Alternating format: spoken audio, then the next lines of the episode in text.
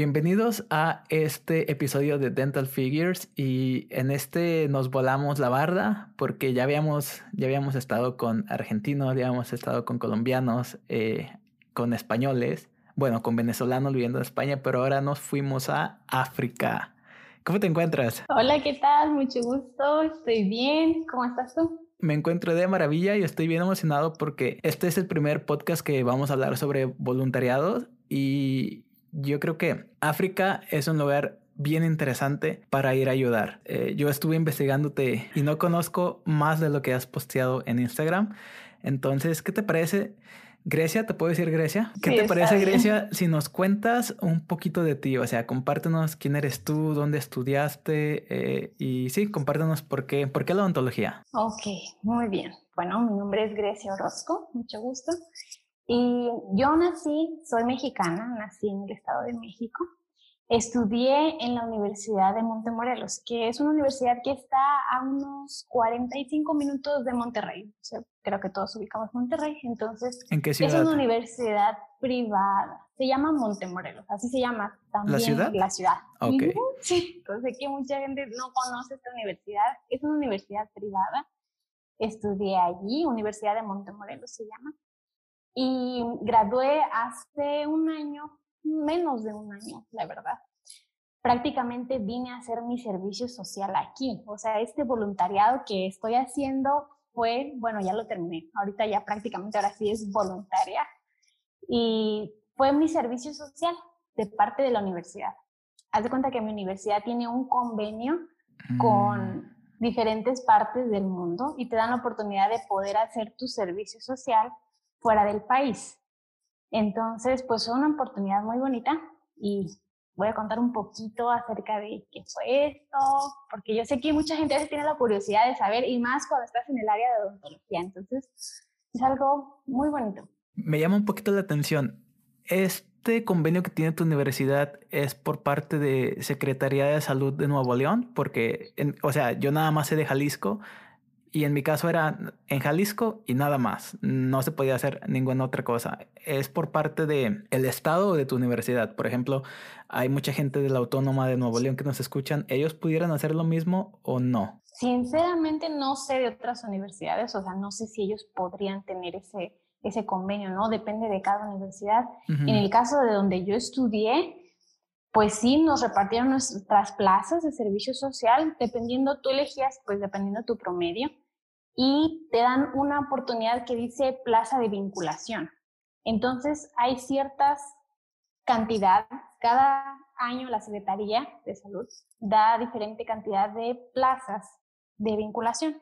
Entonces, dependiendo el año, en el, en el año en el que yo estuve dieron cuatro, me parece, plazas de vinculación. Entonces, ahí la universidad prácticamente tiene el derecho de decir, bueno, de estas cuatro, dos pueden, dos pueden ser en África, dos pueden ser en República Dominicana, también había esa oportunidad. Entonces, va a depender de secretaría, o sea, ella, ella los da, pero la universidad da pues la cantidad en diferentes lugares donde ya tiene el convenio. No sabría decirte de otros lugares, de otras universidades, pero ese es el caso de donde yo estudié. Muy bien. Ahora me gustaría que nos contaras, mm, si dices que en tu universidad ya, ya existe el convenio, me imagino que cuando tú estabas a la mitad de la carrera sabías de alguien que se había ido a, a África o, Ah, al- claro. o alguien que se había ido a un país eh, pues lejano. Entonces, quiero que me cuentes el proceso desde que a ti te nació la idea de decir, ¿sabes qué? Como que quiero irme de voluntariado hasta el momento en el que estabas en el aeropuerto con tu vuelo en la mano, Ay, esperando el avión para irte del continente. bueno, pues fue, fue todo un proceso, toda una aventura. Desde que estaba en la carrera, en la facultad, pues vas en tercer año y estás viendo a tus compañeros más grandes, cómo ya están haciendo su servicio en diferentes partes. Y claro, vi a los que ya van en sexto año y se iban a otros países. Entonces siempre me causó curiosidad porque soy fan de viajar, de viajar y ayudar. Entonces me causaba curiosidad ver otras culturas, los veía a ellos, sus fotos, trabajando, ayudando en un lugar diferente. Y pues era su servicio social. No significa que allí necesariamente vas a trabajar después de eso, no, solo es una experiencia. Entonces, este, pues me dio mucha curiosidad desde como mi segundo tercer año de la carrera que ya le vas agarrando la onda. Y ya para cuando me tocó el momento de elegir mi plaza, dije, me gustaría poder ir ahí. Yo sabía que había un espacio en Angola y la otra opción era Togo, pero la verdad que Togo es un poquito más rural y sí te da un poco de cosita, medito, porque dices, ¿cómo va a ser la odontología ahí? Aquí yo sabía que había un centro, un centro ya, pues una clínica dental. Entonces, este, me puse a investigar un poquito más cómo era, qué servicios tienen, o sea, informarme de cómo estaba la clínica. Y dije, sí, definitivamente ahí me quiero ir.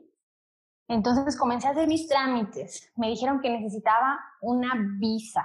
Y yo... ¿Como mexicano ocupas visa para ir a Angola? Es una visa, pues depende de la cantidad de tiempo que te quieres. En mi caso, como yo me iba a quedar un año, necesitaba una visa ya especial. Necesitaba una, una visa que no nada más es de turista, pues si es de turista, pues es fácil, entras, sales, no pasa nada. Pero ya para estar un año viviendo, entonces sí tenía que tramitar otra, otra visa especial. Entonces, esta cuando yo llamé para saber dónde tenía que tramitar, ah, porque para todo esto, sí, la universidad te ayuda y todo, pero hay un momento en el que tú tienes que hacer todos tus trámites, sí. Entonces ahí me ves llamando, preguntando, que pregunté si había consulado de Angola en la Ciudad de México. Me dijeron que acaba de cerrar hace unos meses que acaba de cerrar. Yo dije, chino, ¿ahora cómo le voy a hacer? Y me dijeron que hay otro en Houston. Entonces me fui para Houston y comencé a llevar todos los papeles que te piden, que no son cosa del otro mundo, pues este, cuánto tiempo vas a estar, de parte de quién vas, eh, todos tus, pues, tus datos personales que son importantes. Después de eso me dijeron, regresa en, la verdad no me acuerdo exactamente cuánto tiempo fue, pero me parece que fueron 15 días si no estoy mintiendo, 15 días, regresa y ya te vas a tener tu visa. Y gracias a Dios, pues me tocó esperar, hay que hacer un pago, hay que hacer un pago de 100 dólares. Se hace un pago y ya tienes tu visa. O sea, no es tan complicado. Sí te tienes que meter, investigar. Cada país es diferente. Cada país es distinto. Pero en el caso de mío, no fue no fue tanta cosa, solo hacer ese pago, esperar el tiempo y claro, entre más tiempo lo hagas, mejor. Mi problema fue que yo ya tenía mis vuelos comprados para antes de que tuviera mi visa. Ok. Entonces yo estaba con la presión porque ya sabía que iba a salir mi vuelo. Ese fue nada más el único detallito que yo tuve, pero era una controversia porque tienes que tener tu vuelo como para que sepan que sí vas, pero a la vez tienes que Para que vean que estás serio y al mismo tiempo estás esperando a que tengas como la luz verde en cuanto a documentos, ¿verdad? Exacto. Sí, pues básicamente cualquier persona, me imagino yo que haya tramitado una visa de turista a Estados Unidos o una visa de cualquier índole, pues me imagino que los requisitos van a ser los mismos, ¿no? Demostrar que te quieres regresar a tu país de origen. Oye, y en ese proceso, cuéntame, o sea, ¿qué te pasaba por la mente? ¿Qué te decían tus papás? ¿Qué te decían tus compañeros? Mis compañeros me decían que estaba loca. Nadie quería ir para allá. Nadie quería ir para allá. la gente piensa en África y pues piensas en enfermedades, en que te vas a morir de hambre, que no sabes dónde vas a estar. Y pues sí, es verdad, es lógico, es lo que normalmente te presentan. Pero la realidad es otra. Entonces, este, sí, yo no conocía mucho, pero yo estaba dispuesta. Yo quería aventurarme, quería tener la experiencia, quería servir, viajar. Y mis papás me apoyaron mucho, la verdad, me agradezco mucho a mis padres, porque creo que ellos entendieron desde que yo tenía esos deseos cuando veía a mis compañeros más grandes. Y pues ellos me apoyaron mucho. Mis amigos sí me dijeron que estaba loca, que no iba a regresar, que me iba a morir, que me... que, bueno, déjame decirte que ya hasta malaria me dio. ¿Ya te dio malaria? ya me dio malaria. Me dio malaria, pero, pero no es tan feo como, te puede pensar, o tal vez a mí no me dio tan feo porque hay diferentes tipos y te agarra de diferentes maneras. A mí me dio leve y se trató a tiempo. El problema es que la gente aquí muere de malaria mucho porque no se trata a tiempo. esa es la cuestión. Ajá. No le dan importancia, también existe sinceramente mucha ignorancia y no es culpa de ellos en realidad, y por eso no se tratan a tiempo y la gente muere, muere mucho. De lo que más se muere aquí es malaria, malaria, malaria. Y a mí me dio, se transmite por mosquitos, pero, pero gracias a Dios, o sea, fue algo de una semana, salí. Y lista. Y ya. Oye, ahorita que estamos hablando sobre esto, er, era una pregunta que tenía como para casi al final, pero ya que estás hablando sobre las enfermedades, quiero que me cuentes, me da mucha curiosidad me imagino que haciendo cuentas, tú te fuiste para allá en verano más o menos del 2019. Te tocó todo el COVID. Exacto. Cuéntame cómo lo viviste, porque ya sabemos lo que pasó, ya sabemos todos los que son de España, ya sabemos cómo les pegó. Ahorita lo que está pasando en Argentina, lo que está pasando en México, en Chile, que sigue activo y sigue muy fuerte. Entonces, ¿cómo lo viviste tú desde, desde Angola? Pues mira, me tocó encerrarme, porque yo tenía mi vuelo ya de salida para mayo.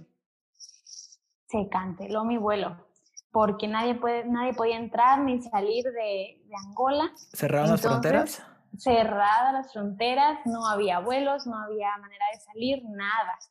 Entonces yo pues ya tenía planeado salir desde hace varios tiempo y no se pudo me tocó prácticamente, a ver cómo te lo explico. Mira, aquí en África no ha pegado todavía tanto. Yo todavía estoy esperando y creo que para enero aquí es donde las cosas se van a poner un poquito más feas. Pero cuando estaba comenzando allá en México, aquí todavía no había ni siquiera un solo caso en la ciudad donde estoy viviendo. No había ni un solo caso. Ahorita me parece que ya en los cincuenta y tantos casos, pero en toda la ciudad. O sea, no, ha, no hay demasiados casos como los hubo ya en otras partes de Europa, Italia, España, nada de eso. No sé exactamente a qué se deba. A veces siento que su sistema inmune es un poquito más fuerte, más resistente, o no sé si la mayoría son asintomáticos. Su anatomía, su cuerpo es es muy resistente, la verdad. Y aquí no pegó como allá en México. Yo veía que había 32 y tantos mil casos y yo decía, ay, por algo me quedé aquí, porque no, o sea, no pude, no pude ir a México, pero mis amigos me estaban contando, no, es que México está así, así, así, y aquí no, aquí podíamos salir normal, no había ningún problema. Sí, ya se estaban tomando las medidas de precaución necesarias. La gente andaba con sus cubrebocas, ahorita ves a la gente, todo el mundo con cubrebocas, con lavado de manos, vas a entrar a alguna, alguna tienda, algún supermercado, su jabón, su desinfectante, todo. Los protocolos normales. Protocolos normales. Pero yo ya lo estoy viendo como que es una prevención porque no pareciera que pegó aquí como pegó en otros lugares. Okay. Entonces, eh, a mí me tocó vivir el estar encerrada aquí, no poder regresar a mi país, pero no una cantidad así de muertes, eh, gente contagiada, enfermándose, no. Te tocó como un tipo aislamiento mientras que veías a todo el mundo sufrir. Exacto.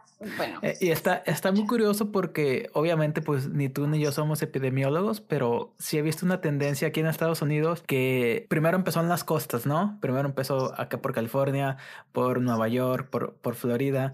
Entonces tuvo un aumento drástico y ahora bajó y se empezó a mover a áreas más rurales del país y pues básicamente aquí donde yo vivo se llama el Midwest, que es como el viejo este y aquí ahorita está altísimo, está súper altísimo, entonces a lo mejor comparto contigo la opinión de que apenas en Angola va, va a comenzar. Va a comenzar. Y también otra cosa bien importante, ¿hay muchos test disponibles allá? No hay, no hay tantos test. Ok. Entonces puede ser que sí esté, que sí se esté propagando el virus y pero no esté identificado. No se esté identificado, o que los, no haya suficiente medio de comunicación, o como te digo, que la gente sea asintomática, en verdad. Pueden ser portadores, pero asintomáticos. Aunque yo creo que si en realidad hubiera hubiera pegado aquí tal cual como en otros sitios, yo estaría viendo mucha gente muriendo y los hospitales atascados y, todo eso. Pero Entonces todo está normal todavía. Sí hay casos, pero no pasan de, ¿qué será? Los 2.000 casos. Y de esos ya van muchos recuperados en todo el país. Estoy hablando de 2.000 casos en todo el país. Y de esos ya van muchos recuperados y muy pocos muertos. Entonces, no sé si sea falta de, de los medios de comunicación o que no haya suficientes test o en verdad sean asintomáticos y no vaya a pegar aquí tan fuerte como en otras regiones del mundo. Oye, y odontológicamente hablando, ¿qué fue lo que te dijo tu universidad? ¿Qué fue lo que te dijo, no sé, la Secretaría de, de Salud de tu, de tu estado? O sea, ¿qué te dijeron? ¿Sabes qué? Estamos en pandemia, eh, arréglatelas o no atiendes pacientes. ¿Cómo, lo viviste desde un punto de vista dental como proveedora? mi universidad se comunicó con el centro en el que estoy trabajando, en la clínica, y preguntaron cómo está la situación allá, cómo van la cantidad de casos. Y nosotros estamos bien informados, o sea, sabemos cómo es la situación aquí. Tal vez no en otras partes del mundo, pero cómo es aquí. Y vimos que sí teníamos que tomar las medidas de precaución necesarias, pero no era necesario cerrar la clínica, porque aquí todavía no habían, no estaba como, como en México, como, como en otras partes del mundo. Aquí todavía estaba muy todo tranquilo, entonces no había necesidad de cerrar la clínica, pero sí de empezar a tener todas las medidas de salud que eran necesarias. Además que el Estado, que el país perdón, dio unas indicaciones para, para específicamente los centros de salud, clínicas generales y también las clínicas dentales. Y sí, es tener los, los, las medidas de, de prevención necesarias, todos los protocolos, y que el gel desinfectante, la separación en la sala de espera, tener una, una silla sí, una silla no, eh, tener todo pues desinfectado, mostrar incluso al paciente cómo es que se, se está esterilizando todo y tener a los pacientes pues no juntos, no aglomeraciones, no todo eso. En la clínica nosotros comenzamos, siempre usamos caretas, siempre, pero esta vez fuimos un poquito más estrictos en también usar esos trajes que son como impermeables, que son completos. Entonces va el traje completo, la bata quirúrgica encima, la careta, el cubrebocas y pues en caso yo uso lentes, también lentes de, protección. Entonces, protocolos normales, básicamente. Protocolo normal. Todo bueno, protocolo normal covidiano. Pero más estricto. el que nosotros deberíamos tener siempre, pero un poquito más estricto. Ok. antes de que entre el paciente, se le toma la temperatura, eh, pues lo normal como entrar para otros, otros sitios, lo mismo para entrar al consultor.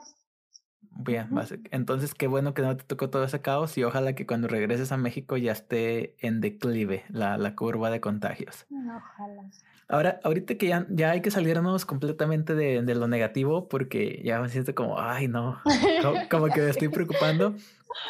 Cuéntame ¿Cómo fue, ¿Cómo fue tu proceso de adaptación? Tú eres mexicana, tú eres regia, eres norteña. Cuéntame cuál fue tu proceso de, de adaptación de tus primeros días ahí. Cuéntanos un poquito, vamos de lo macro a lo micro. Cuéntanos un poquito más de Angola. Ahorita fuera de cámara yo te escuché hablando portugués. Entonces cuéntame, cuéntame todo eso. ¿Cuál fue el proceso de adaptación, el idioma, si tuviste que aprender portugués antes de tiempo, todo? Bueno, cuando llegué estaba emocionadísima. Yo me quería comer aquí el mundo, quería ver todo. No aprendí portugués antes de venirme.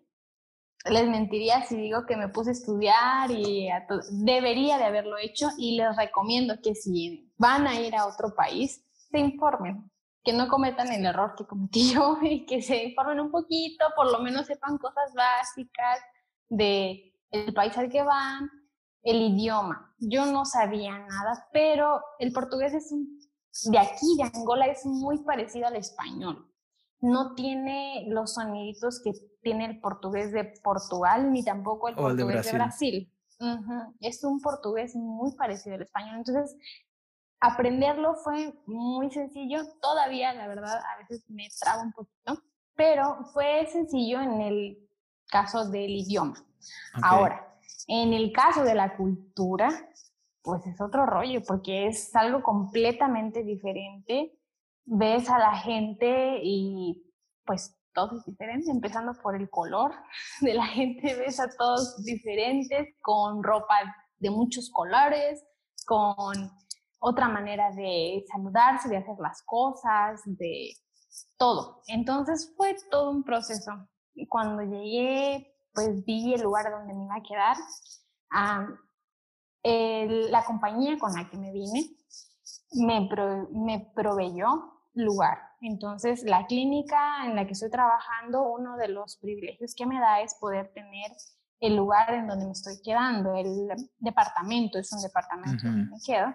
Me vine con otra compañera, entonces fuimos dos del servicio social, los dentistas que nos venimos, y vivimos juntas. Ella ahorita ya se fue, ya va de regreso, y yo estoy a poco tiempo ya de irme también, pero fue, es bonito cuando vienes con alguien más, cuando no vas solito y de repente te llega el shock de claro. ver todo diferente, como que tener un paisano te hace, pues, no sé, como no resentir tanto que estás lejos.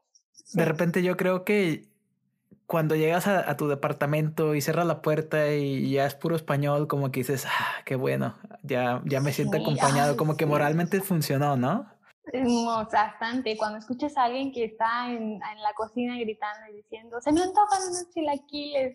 Entonces tú dices, ay, no soy la loca. Sí, ah, eso, eso, fue otra cosa muy fuerte aquí.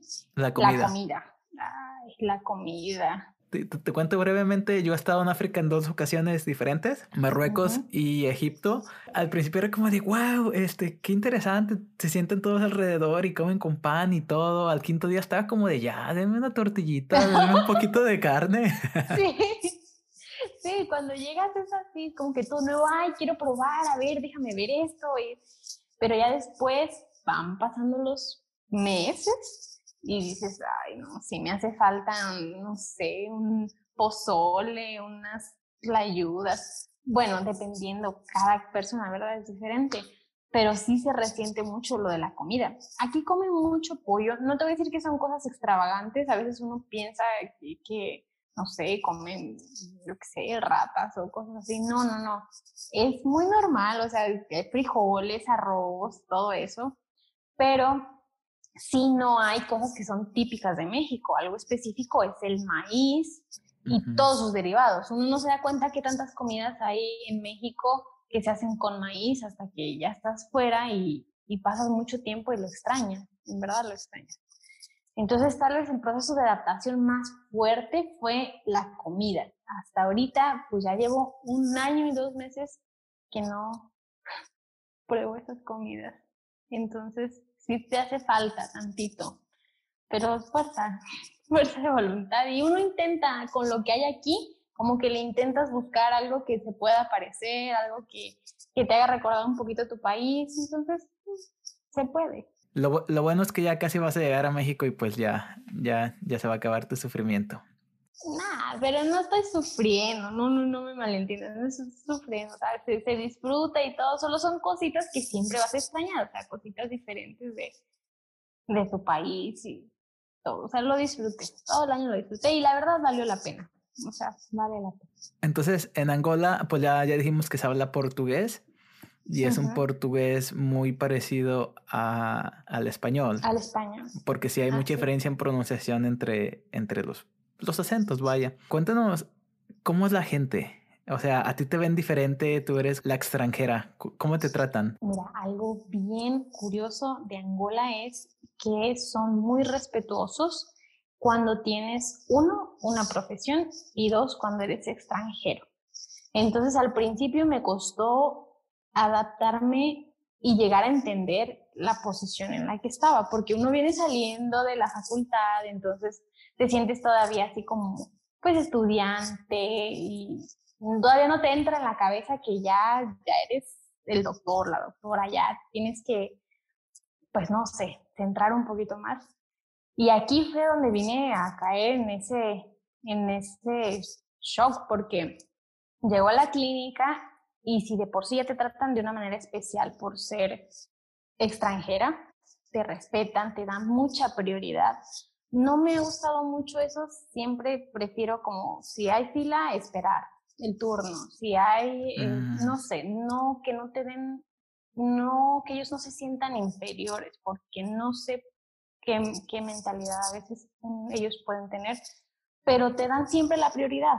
Y uno está consciente y dice, no, pues yo también puedo esperar, no hay ningún problema. Pero son dos cosas, el que tengas una profesión y el que, y el que seas extranjero. Ajá. Entonces aquí te respetan mucho y voy por la calle y a veces ya te conocen, doctora, doctora, doctora, y te saludan todo mundo y entonces tú pues sabes que, que te, van a, te van a dar el privilegio siempre de todo. Te van a poner en primer lugar, te tratan especial, te dan una atención diferente pero pues solo es no abusar de eso, porque uno sabe que tú también, pues eres parte de ellos y vienes, a, vienes a ayudarlos, vienes a... Hay mucha necesidad para que hay mucha necesidad y ellos lo valoran. Algunos y otros, pero lo valoran, tratan de valorarlo mucho y eso se agradece también.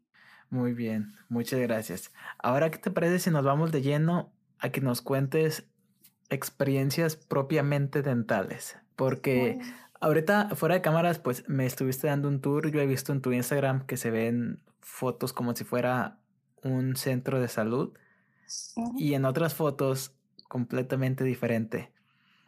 Ah, eh, te diste cuenta, muy bien. Sí, sí, claro. Entonces, lo que yo me imagino es que a veces estás en el sitio, en la clínica, y a veces te toca ir a áreas rurales. ¿Cómo es estar atendiendo en un centro bien equipado de un país africano? Si odontológicamente hablando lo mismo, tienes aparatos de rayos X, no tienes a lo mejor este, me imagino que lo que más haces es exodoncias y también cuéntame esa parte de ir a la mitad del campo a extraer muelas. O sea, no, no, no, no, no, no me acuerdo si en una foto estabas tú como que sacando, sacando un diente, un molar, y de fondo se veían unas ah. vacas. Entonces cuéntame eso. ¿Sí? ya ni me acuerdo de tantas fotos que hay así muy, pues muy exóticas. Pero sí, exactamente te diste cuenta, porque hay, hay personas que a veces no se, no se dan cuenta que son dos lugares diferentes. Y sí, es exactamente así.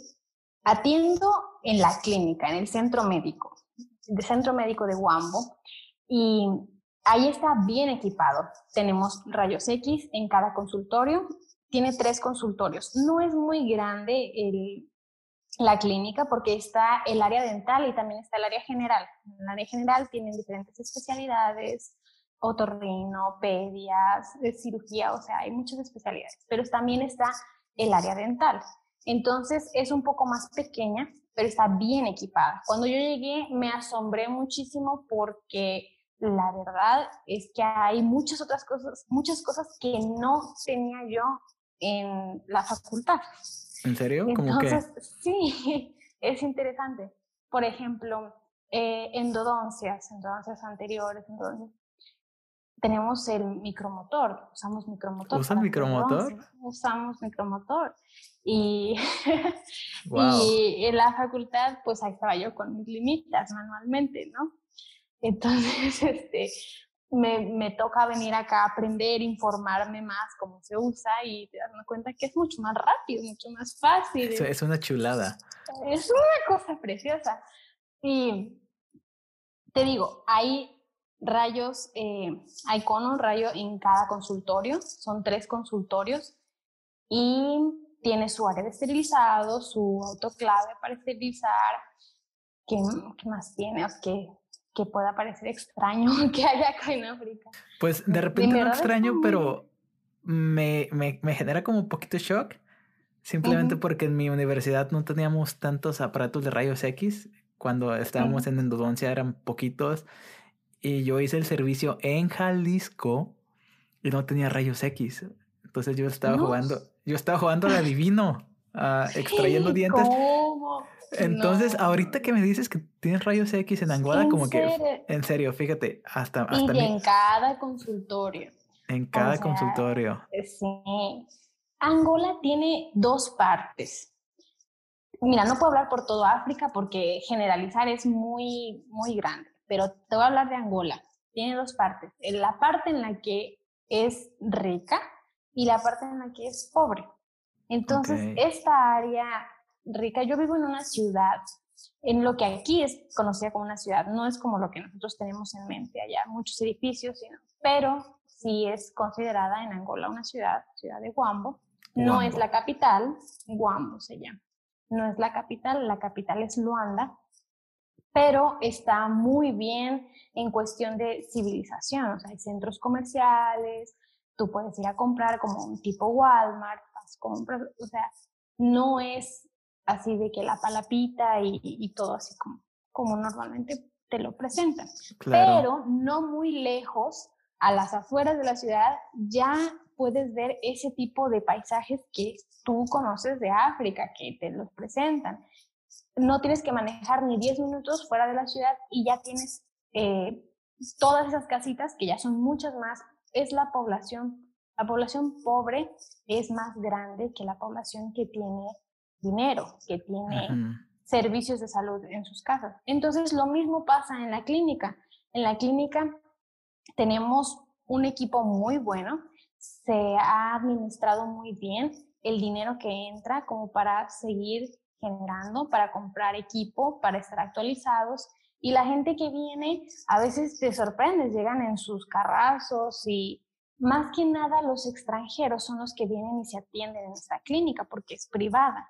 Entonces, por eso es que hay una entrada muy grande de dinero. Hay muchos tiranos, libaneses que vienen al comercio.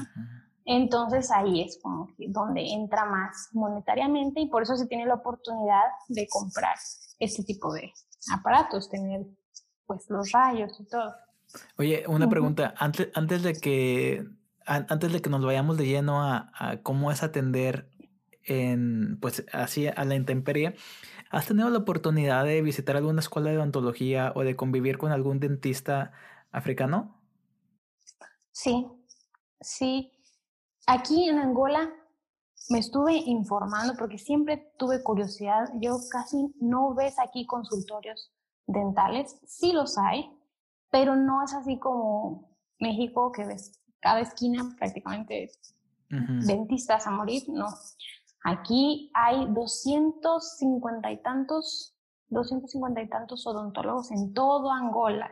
En todo el país. Y son en todo el país. ¿Y cuál, es la, generales? ¿Cuál es la población de Angola? No es tan grande, pero tampoco es tan pequeña. 200 siguen siendo muy pocos, son casi nada. A ver, a ver, a ver, a ver, espérame. ¿Me estás diciendo que son menos de 300 los dentistas en el país? Sí. Y tienen 30 millones de habitantes. Así, exacto. Aquí nosotros atendemos, a ver, ¿qué te gusta? Un día normal en la clínica atendemos más o menos, yo le calculo que unos 30 pacientes por día. 30, pacientes, con tratamiento. O sea, no te estoy hablando de nada más la consulta.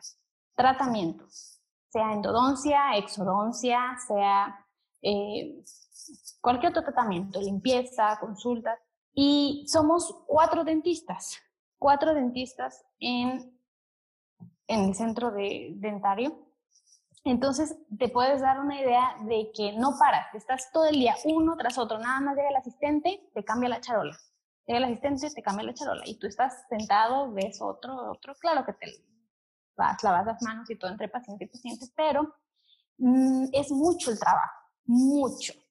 Entonces, también por eso es que hay una entrada fuerte de dinero en la clínica. No hay odontólogos. Aquí no, la gente va al enfermero para quitarse un diente.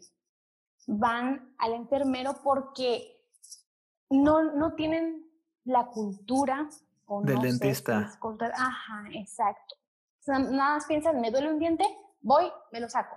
No quieren tratarlo. Voy, me lo saco, me lo saco. O sea, todavía hay que cambiarles un poquito esa mentalidad de que el diente se puede tratar y puede tener un buen pronóstico. Entonces, hemos trabajado mucho, ya hay mucha gente que ya agarra la onda y llega y dice, vine a tratarme el diente. Entonces ya te da gusto que no nada más lleguen y te pidan que les hagan una exodoncia, sino ya vienen pidiendo tratamiento. Pero aquí normalmente los, sí hay muchos enfermeros y los enfermeros son los que sacan los dientes y los hacen con alicate, lo hacen con, no con force, no con nada más, así, ¿Anestesia? a sangre fría, no. ¿No anestesia? no, por eso cuando llegan a la clínica y, doctora, no sentí nada. Y tú. Así es como debería de ser. Anestesia. Ok, hay algunos enfermeros que sí, sí lo hacen con anestesia, pero la mayoría no tienen, te digo, ni siquiera los instrumentos, no tienen fuerza. Y llegan muchos casos a la clínica en los que, perdón, en los que nada más llega el paciente con mucho dolor porque solo le tronaron la corona. Entonces, queda ahí el resto y comienzan con la infección y todo, y ahí va uno diciéndoles no vaya al enfermero, no porque sea malo, sino por la idea que ellos tienen aquí de que uno puede tirarse un diente con, con el enfermero. Entonces, hay mucho que cambiar en la mentalidad todavía. Y me imagino que los enfermeros para nada tienen experiencia, en la, bueno, para nada reciben educación dental. Nada, nada, nada. Enfermeros, nada de eso saben. Hay escuelas de odontología aquí en Angola, sí, eh, pero están comenzando todavía. Entonces, los odontólogos que hay en el país, la mayoría son que estudiaron en el extranjero. Pueden ser angolanos, pero que salieron y estudiaron en el extranjero. En otro país. En otro país. Sé que hay una escuela muy buena en la capital, pero no he ido, la verdad no la conozco.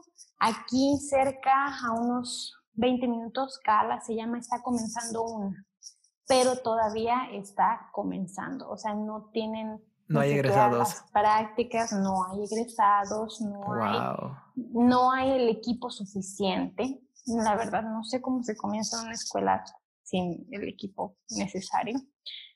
Y sabes que ahí no va, no va a funcionar si no le, se le mete un poquito más. Entonces, prácticamente ellos te ven aquí como pues el doctor Superman porque le quitaste el diente sin dolor y porque hay pocos, hay muy pocos dentistas aquí.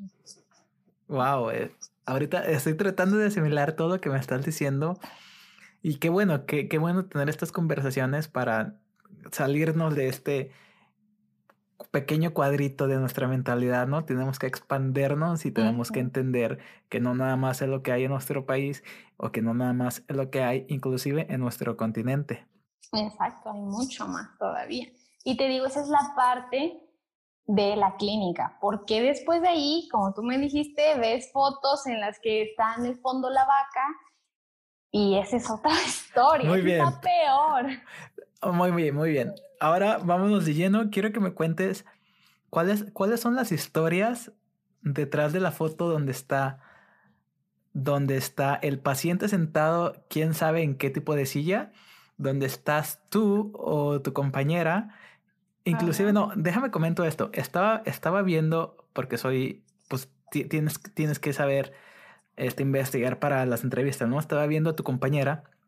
Tu compañera tiene una foto donde tenía, estaba una señora, una, pues sí, una residente de Angola, y ella, la, la, la señora tenía a su bebecito cargando. Tu compañera estaba vestida como alguien de ahí y al mismo tiempo tenía un bebé en la espalda mientras estaba haciendo una extracción a la mitad del campo y me parece que de fondo también se veían como animales, vacas, no sé. Cuéntanos esa parte de la odontología africana, como todos nos la imaginamos. Ok, bueno, nosotros como centro médico hacemos brigadas, hacemos ferias de salud, entonces ahí es donde salen todas esas fotos. Normalmente todos los fines de semana hemos estado yendo a un lugar que se llama Bongo, que nos queda a 45 minutos, un lugar que encontramos ahí donde es una aldea de personas que pues no tienen los recursos básicos, no tienen agua. Aquí no, o sea, no tienen agua. Es muy raro ver que en su casa tengan agua. Entonces, se ve la necesidad y como centro decimos, ok, vamos a ofrecerles atención gratuita. Llevamos todo, anestesia, instrumentos, todo. Lo único que no tienes allá, pues lógicamente es tu pieza. Si algo se te si algo se llegara a complicar, no tienes pieza de alta, no tienes pieza de baja y no tienes rayos X. Entonces, así como tú me decías hace rato, pues que te aventaste algunas cosas sin rayos X, ahora imagínate aventártelas aquí donde la anatomía de ellos es huesos grandes, dientes duros, duros de verdad. O sea, hacer una extracción en Latinoamérica no es lo mismo que hacer una extracción en África porque aquí batallas, de verdad. La densidad ósea está diferente. Fuerte, las raíces grandes. Tercer molar bien erupcionado, pero con raíces que, pues, si no tienes radiografía, ya te amolaste. Entonces, ya uno va viendo y sabe más o menos, es, es curioso, pero uno va viendo a su paciente y ya te vas imaginando, ok, este es bruxista, va a estar difícil, la, extracción porque de por sí tienen los, el hueso bien fuerte y todavía tiene bruxista, entonces como que ya sabes en cuál te vas a meter y en cuál no, cuando no tienes radiografía, cuando no tienes el instrumental, material necesario. Entonces, procuramos que pues sean extracciones simples, fáciles cuando las hacemos en brigadas, en, en ferias de salud.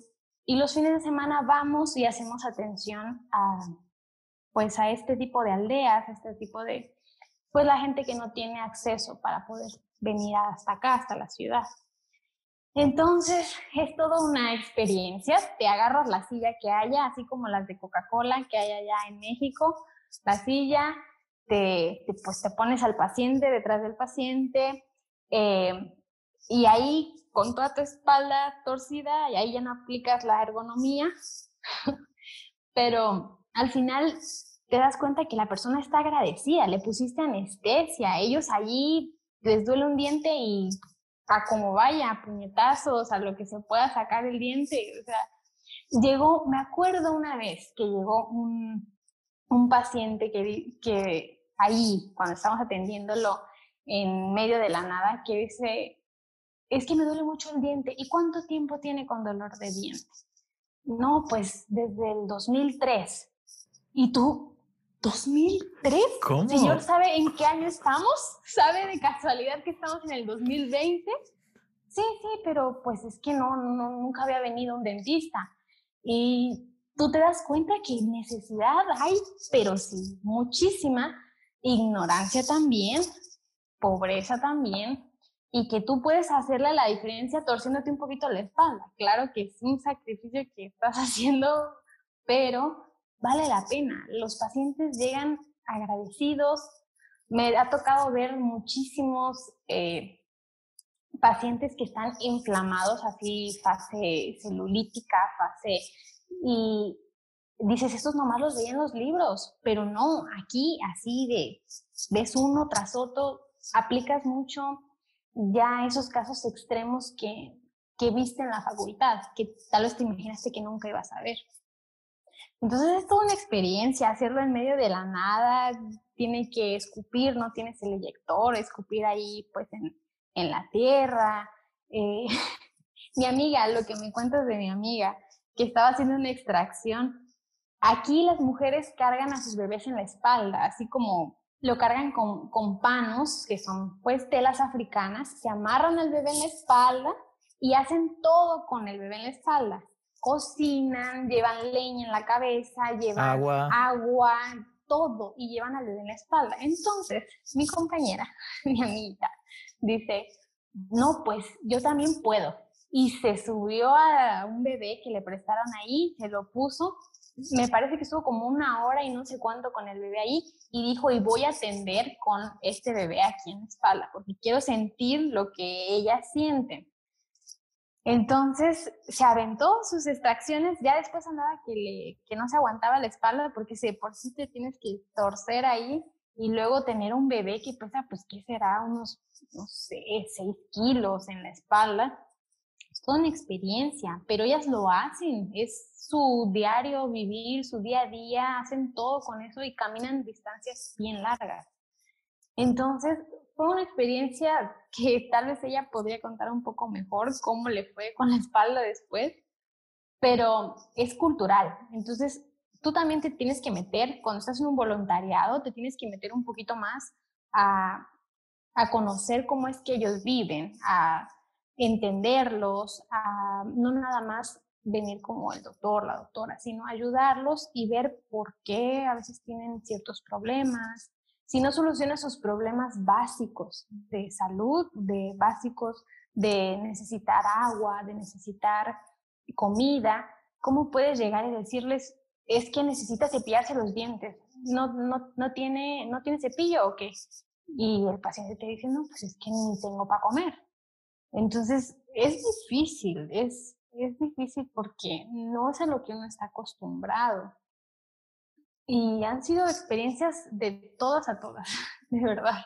En medio de la nada, a veces con polvo, a veces con, con todo, pero han surgido pues han resultado bien. Todo, gracias a Dios, no hemos tenido ninguna complicación que en verdad digas, pues en medio de la nada y, se les complicó. No, todo ha salido bien. Todo ha salido bien. Wow, te estoy, te estoy escuchando y todavía estoy como pensando, tratando de digerir todo lo que me estás diciendo y, y es bueno, es bueno tener otro punto de vista sobre cómo es la odontología en otras áreas y me parece que al menos en nuestros países sí estamos, sí estamos bien. Me, gustaría decir que sí estamos bien. Entonces, si quieres ya nada más para finalizar, cuéntame con qué te quedas tú. Cuéntame cómo tú sientes que esta experiencia de vida te, te ha cambiado, porque lo interesante de los viajes, y más cuando vives en periodos largos, siempre está el antes cuando estás planeándolo, cuando te estás ilusionando, el durante, cuando lo estás viviendo, que tú estás a punto de finalizar esa etapa, y el después, porque vas a llegar a México con una mentalidad completamente diferente, no eres la misma persona que, no eres la misma persona que, que tomó ese vuelo para África. Entonces cuéntame, ¿qué te quedas de esta experiencia como en general de haber vivido en otro país? ¿Qué te quedas con la experiencia de haber hecho voluntariado dental, o sea, hablando de odontología, ¿y qué le dirías a todas aquellas personas que tienen la curiosidad de hacer un voluntariado, independientemente de si es en el mismo estado, independientemente de si es en la misma ciudad, de, de repente en una zona rural o inclusive como tú en otro continente? Bueno, pues creo que el aprendizaje es muchísimo. Yo se lo he dicho a todo el mundo, ningún año de mi vida había aprendido tanto como este año crecí mucho profesionalmente. Cuando te enfrentas a una odontología más pesada, más, tal vez más de libros, así, a, la, a casos más graves, pues aprendes, te ves obligada a sentarte y a ver qué fue lo que vi en no sé qué año y estás, estás, a leerle, a saber bien. Entonces, profesionalmente crecí muchísimo. Me llevo muchísimas experiencias una manera diferente de atender en la odontología. El cambio cultural difícil, pero creo que abre tu panorama. Siempre que vas a vivir lejos por un periodo de tiempo largo, tu manera de ver las cosas cambia, ya no es la misma. Aprendes de tanto de cocina como de cómo te debes de cuidar tú en las calles, cómo, cómo este, pues sí, todo, procesos.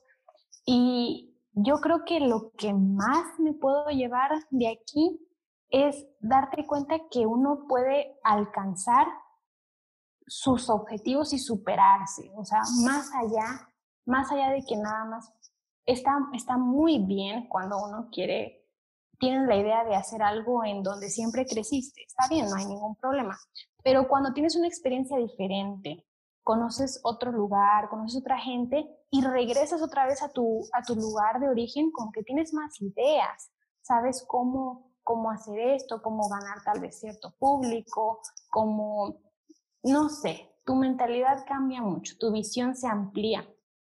Yo creo que si yo no hubiera venido aquí, no hubiera visto cómo se administra el centro dental.